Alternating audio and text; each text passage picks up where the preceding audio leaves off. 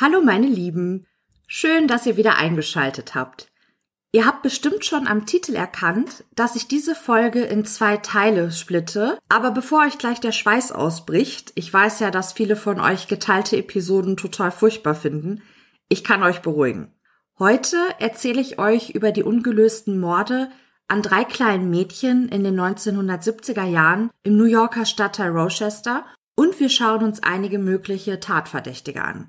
Über einen dieser Männer möchte ich euch dann aber etwas mehr erzählen und das werde ich dann im zweiten Teil machen. Wir gehen heute zurück in die 1970er Jahre und befinden uns nun im US-Bundesstaat New York im nordwestlich gelegenen Stadtteil Rochester. Nach New York City und Buffalo ist es die größte Stadt im Bundesstaat und einer der schneereichsten Städte des ganzen Landes. Es ist der Nachmittag des 10. Novembers 1971 als der Großvater seine zehnjährige Enkelin Carmen Collin bittet, für ihn ein Rezept abzuholen. Und so macht sich die Kleine an diesem grauen, regnerischen Tage gegen 16.20 Uhr auf dem Weg zu der nur zwei Blocks von ihrem Zuhause entfernten Apotheke, um ihren Auftrag zu erledigen. Carmens Familie stammt ursprünglich aus Puerto Rico. Das kleine Mädchen aber lebt nicht bei ihren Eltern, sondern bei ihren Großeltern im sozial schwächeren Teil von Rochester. Sie hat lange, etwas lockige dunkle Haare und riesig große braune Augen. Ihre Großeltern sagen, dass Carmen ein gutes Mädchen ist, das immer ein strahlendes Lächeln auf den Lippen hat. Sie lässt sich nicht die sprichwörtliche Butter vom Brot nehmen und weiß sich sehr wohl gegen Widersacher zu wehren. Schon bald tritt Carmen in die Apotheke in der West Main Street ein. Der Apotheker berichtet später, dass das Mädchen es sehr eilig zu haben schien. Als er ihr mitteilt, dass das Rezept für ihren Großvater noch nicht fertig sei und sie bitte noch einen kleinen Augenblick warten solle, erwidert sie, sie müsse schnell wieder gehen und verlässt eilig die Apotheke.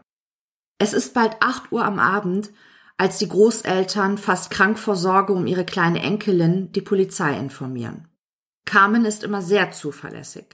Niemals würde sie sich einfach über eine getroffene Abmachung mit ihren Großeltern hinwegsetzen. Was das ältere Ehepaar zu diesem Zeitpunkt nicht wissen kann, Carmen, so berichtet ein Zeuge später, verlässt die Apotheke und steigt in ein Auto ein, das ganz in der Nähe parkt.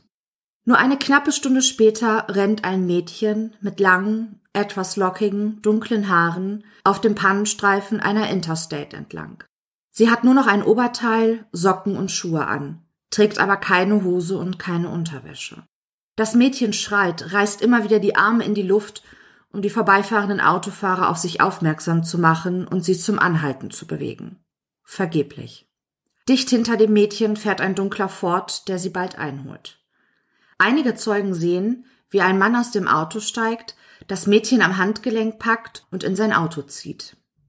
Nachdem in den Medien über das Verschwinden der kleinen Carmen Cologne berichtet und um Hinweise gebeten wird, melden sich nicht weniger als 38 Zeugen bei der Polizei, die über ihre Beobachtungen auf der betreffenden Interstate berichten. Keiner dieser Menschen hielt es für nötig, der um Hilfe schreienden Carmen zu helfen oder zumindest so bald wie möglich die Polizei über ihre Beobachtungen zu informieren. Acht Tage lang ist die kleine Carmen verschwunden, bis sich zwei Jugendliche entschließen, eine kleine Fahrradtour durch den Ort Churchwell zu machen.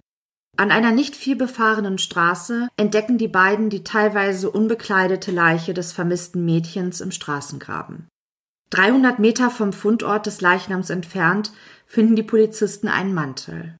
Am 30. November 1971 wird dann auch eine Hose in der Nähe einer Straße, nur unweit der Interstate, auf der Carmen zuletzt gesehen wurde, entdeckt. Die Großeltern bestätigen, dass es sich bei dem gefundenen toten Mädchen um ihre Enkelin handelt und dass die Anziehsachen, die sie trägt, und der später gefundene Mantel und die Hose eindeutig ihr gehören. Die Leiche des kleinen Mädchens wird obduziert, um die genauen Umstände ihres Todes zu klären. Der Gerichtsmediziner stellt fest, dass die Zehnjährige vergewaltigt und erwürgt wurde. Zudem diagnostiziert er ein massives Schädelhirntrauma sowie einen Schädelbasisbruch.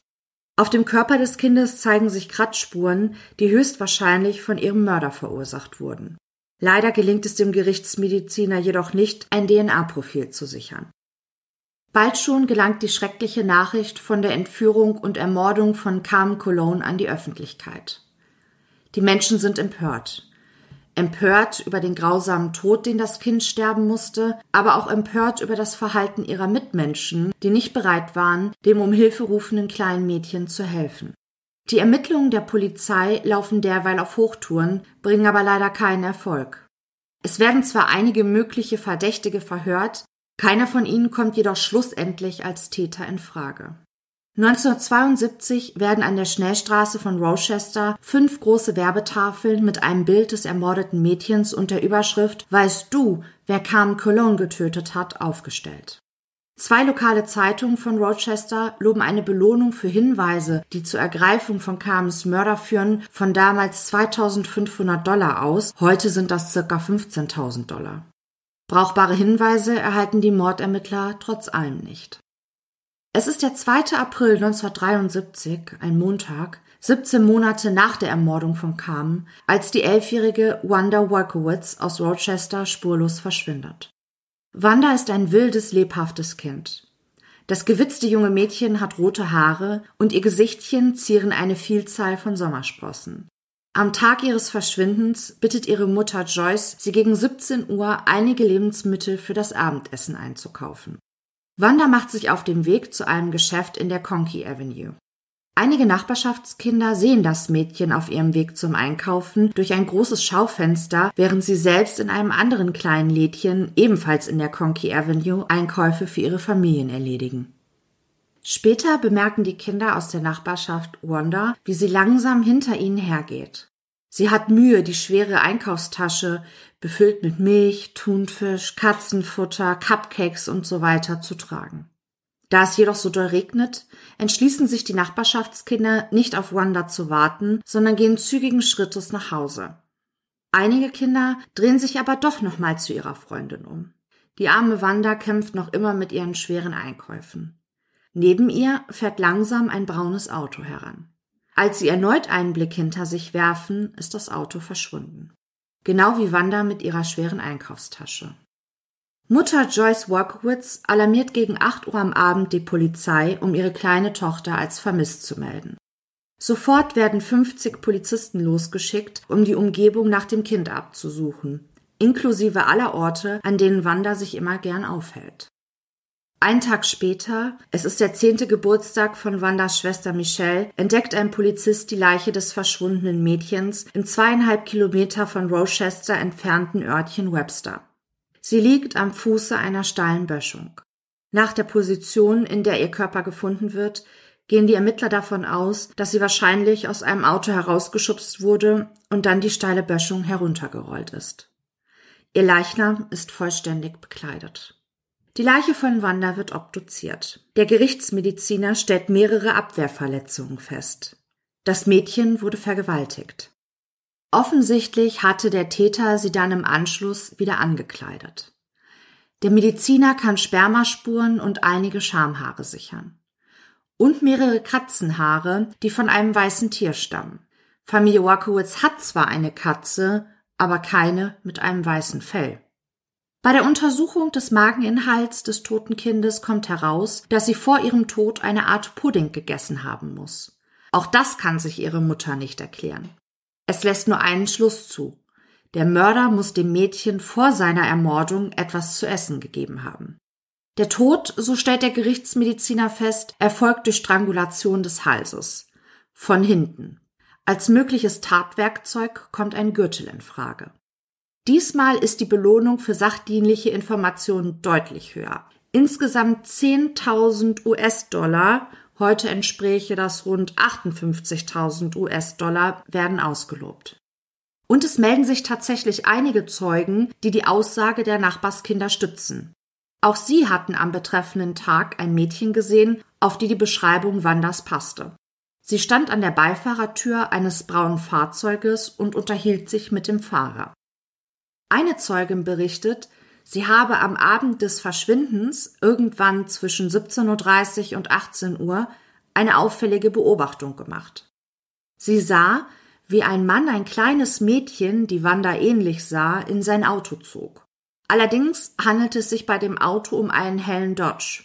Eingegriffen oder die Polizei informiert hat sie aber nicht. Die Bevölkerung von Rochester fragt sich langsam, ob die Entführung und Ermordung möglicherweise vom gleichen Täter begangen wurden. Doch auf Nachfrage der Medien wiegelt die Polizei diesen Verdacht ab. Zum gegenwärtigen Zeitpunkt gebe es keine Hinweise, dass die beiden Vorkommnisse im Zusammenhang stünden könnten. Sieben Monate später, am 26. November 1973, wird die elfjährige Michelle Maenza aus Rochester am Nachmittag von ihrer Mutter als vermisst gemeldet.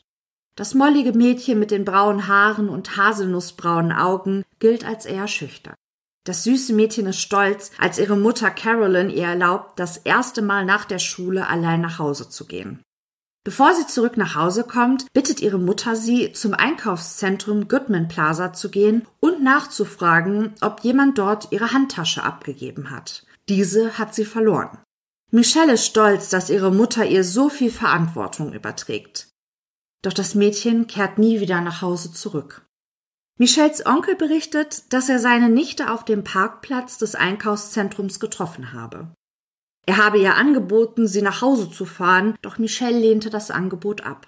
Sie wollte den kurzen Weg lieber zu Fuß gehen. Nur zehn Minuten, nachdem Michelle mit ihrem Onkel gesprochen hat, bemerkt eine Zeugin ein weinendes Mädchen, das auf die Beschreibung von Michelle passt, auf dem Beifahrersitz eines beigen oder braunen Autos. Das Auto stand an einer Kreuzung und fuhr dann mit hoher Geschwindigkeit die Eckerman Avenue entlang, bevor es in die Weber Avenue abbog und die Zeugin es aus den Augen verlor. Und es meldete sich ein weiterer Zeuge, der eine seltsame Begegnung am Tage des Verschwindens mit einem Mann und einem Mädchen hatte, das Michelle gewesen sein könnte. Es ist gegen 17.30 Uhr, als der Zeuge ein Auto am Straßenrand bemerkt. Scheinbar hat das Auto eine Panne, er glaubt zu sehen, dass ein Reifen platt ist. Neben dem Auto steht ein Mann, der ein Mädchen fest am Handgelenk hält. Der Zeuge hält an. Er steigt aus seinem Auto aus und geht auf den Mann und das Mädchen zu, um ihnen seine Hilfe anzubieten. Doch der Mann kommt bedrohlich auf den Zeugen zu und so entschließt sich dieser, wieder in sein Auto einzusteigen und wegzufahren. Offensichtlich ist seine Hilfe hier nicht erwünscht. Der Zeuge kann der Polizei gegenüber aber gute Angaben zu dem Mann machen, sodass eine Ganzkörperskizze von dem eventuellen Entführer von Michelle angefertigt werden kann. Der Zeuge beschreibt den möglichen Täter als einen weißen Mann mit dunklen Haaren. Er trägt einen ungepflegten Bart. Vor allem seien ihm die langen, dreckigen Fingernägel des Mannes ins Auge gefallen. Das Alter schätzt der Zeuge zwischen 25 und 35 Jahren. Die Größe mutmaßt er auf circa 1,82 Meter, das Gewicht auf circa 75 Kilo. Bekleidet war der Mann mit einer blauen Weste, Jeanshose und braunen Cowboystiefeln. 24 Kilometer von Rochester entfernt in Macadam wird dann am 18. November 1973 die vollständig bekleidete Leiche der kleinen Michelle gefunden. Sie liegt mit dem Gesicht nach unten in einem Straßengraben neben einer Landstraße. Einige Meter weiter die Straße hinunter liegt ihr Mäntelchen am Straßenrand. Die Polizei glaubt, dass der Mörder, nachdem er sich der Leiche von Michelle entledigt hat, im Weiterfahren bemerkte, dass ihr Mantel im Auto zurückgeblieben war und ihn daraufhin einfach achtlos an den Straßenrand geschmissen hatte. Auch Michelles Leichnam wird obduziert. Der Gerichtsmediziner stellt an ihrem Körper stumpfe Gewalteinwirkungen fest. Genau wie bei Wanda zeigt sich, dass auch Michelle vor ihrer Ermordung vergewaltigt und dann wieder angezogen worden war. Und auch bei ihr kann der Gerichtsmediziner feststellen, dass sie nur kurz vor ihrem Tod einen Hamburger mit Zwiebeln gegessen hat. Zudem wurde auch dieses Mädchen von hinten stranguliert. Als mögliches Tatwerkzeug komme ein dünnes Seil in Betracht. Und ebenfalls wie bei Wanda finden sich Spermaspuren auf der Kleidung des Kindes und wieder konnten weiße Fellhaare einer Katze gesichert werden. Betrachtet man nun diese drei Mordfälle, von denen ich euch gerade erzählt habe, genauer, dann kann man einige Gemeinsamkeiten erkennen. Alle drei Mädchen stammten aus armen katholischen Familien, in dem nur ein Elternteil anwesend war. Wanda lebte mit ihrer Mutter und ihren beiden jüngeren Schwestern zusammen. Ihr Vater war verstorben. Michelle wohnte gemeinsam mit ihrer Mutter und ihrem Bruder zusammen. Der Vater hatte die Familie verlassen. Im Fall von Carmen lebte sie sogar bei ihren Großeltern, also keines ihrer beiden Elternteile war für sie da. Von allen drei Opfern wird berichtet, dass sie eher Außenseiter waren, die nur wenige Freunde hatten und auch leider häufig gemobbt wurden. Auch waren bei allen drei Kindern die schulischen Leistungen nicht gut. Bei allen drei ermordeten Mädchen handelte es sich um Kinder zwischen 10 und 11 Jahren, die an grauen, regnerischen Tagen zwischen 15 Uhr und 17.30 Uhr verschwanden. Alle drei Leichen wurden in verschiedenen, aber angrenzenden Stadtteilen zu Rochester in ländlichen Gegenden gefunden. Alle drei Opfer wurden sexuell missbraucht, bevor sie getötet wurden. Alle drei Mädchen scheinen mit ihrem Entführer zunächst freiwillig mitgegangen zu sein. Diese Tatsache lässt die Ermittler vermuten, dass es sich bei dem Entführer möglicherweise um jemanden handelt, der sich vielleicht als Polizist oder Feuerwehrmann ausgegeben hat, sodass die Opfer den Entführer als Autoritätsperson angesehen haben könnten.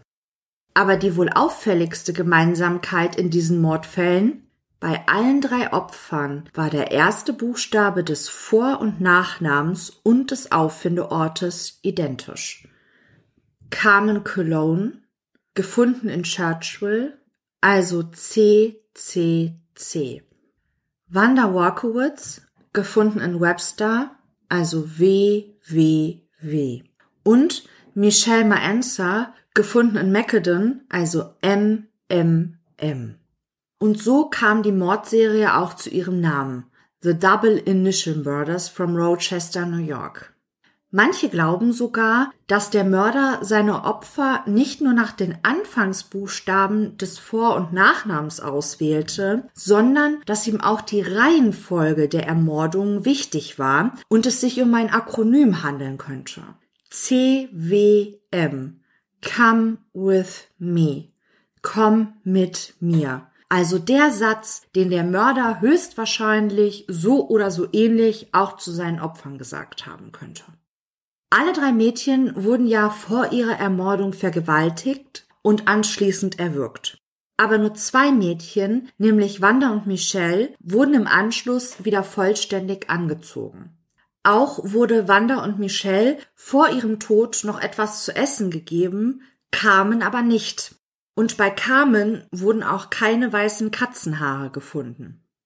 Die Mordermittler vermuten, dass der Mörder eventuell eine Katze bei sich hatte, um das Vertrauen der Mädchen schneller gewinnen zu können. Möglich ist auch, dass der Mörder Wanda und Michelle etwas zu essen gab, damit sie sich wohler fühlten und noch schneller Vertrauen zu ihm fassen. Diese Tatsachen lassen einige Ermittler glauben, dass Carmen vielleicht von jemandem getötet wurde, den sie kannte. Vielleicht sogar von einem Verwandten. Bei Wanda und Michelle gehen sie jedoch davon aus, dass sie demselben Mörder zum Opfer gefallen sind. Robert Ressler war ein US-amerikanischer Kriminologe und FBI-Agent, der maßgeblich am Aufbau der Abteilung für Verhaltensforschung beteiligt war. Von 1970 bis zu seiner Pensionierung im Jahre 1990 war er als Profiler für das FBI tätig. Er hat bis zu seinem Tod im Jahre 2013 hunderte Mörder interviewt und probiert, in ihre Seele einzusteigen und ihr Denken zu verstehen. Auch die Double Initial Murders oder Alphabetmorde analysierte er. Ressler war am Ende der Ansicht, dass Carmen möglicherweise nicht auch von demselben Mörder getötet wurde wie Wanda und Michelle.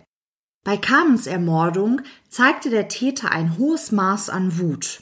Eventuell war er aber auch so wütend, weil Carmen probiert hatte zu fliehen und ging deshalb so brutal bei ihrer Ermordung vor. Vielleicht hatte der Mörder Carmen nicht wieder angezogen, weil sie ihn durch ihre massive Gegenwehr aus seinem Konzept gebracht hatte. Auch machte Wrestler sich Gedanken darüber, ob der Täter vielleicht durch Carmens Ermordung gelernt hatte und deshalb den beiden anderen Mädchen etwas zu essen gab, damit die Situation nicht zu schnell eskaliert. Auch bezog Gressler in seine Überlegung mit ein, dass Carmen von vorne mit den Händen erwürgt wurde. Wanda und Michelle hingegen wurden mit einem Gürtel oder einem Seil von hinten stranguliert. Ressler erstellte für Carmens Mörder also ein eigenes Täterprofil, das besagte, dass sie ihren Mörder wahrscheinlich kannte. Er sei zum Tatzeitpunkt zwischen 25 und 30 Jahre alt und besitze eine durchschnittliche bis niedrige Intelligenz. Zudem sei er alkoholabhängig und habe ein explosives Temperament. Bei Wanda und Michelles Mörder ging Wrestler davon aus, dass es sich um einen durchschnittlich intelligenten Mann handele. Möglicherweise sei dieser Mann auch bereits wegen geringerer Sexualstraftaten wie zum Beispiel Exhibitionismus auffällig geworden.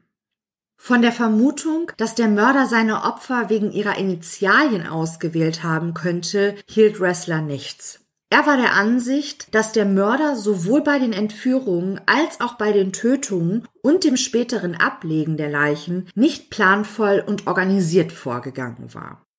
Im Laufe der Zeit wurden viele Männer verdächtigt, der mögliche Double Initial Murder bzw. der Mörder von Carmen Cologne zu sein. Beginnen wir mit Miguel Colon oder auch Onkel Miguel. Er wurde des Mordes an seiner Nichte Carmen verdächtigt.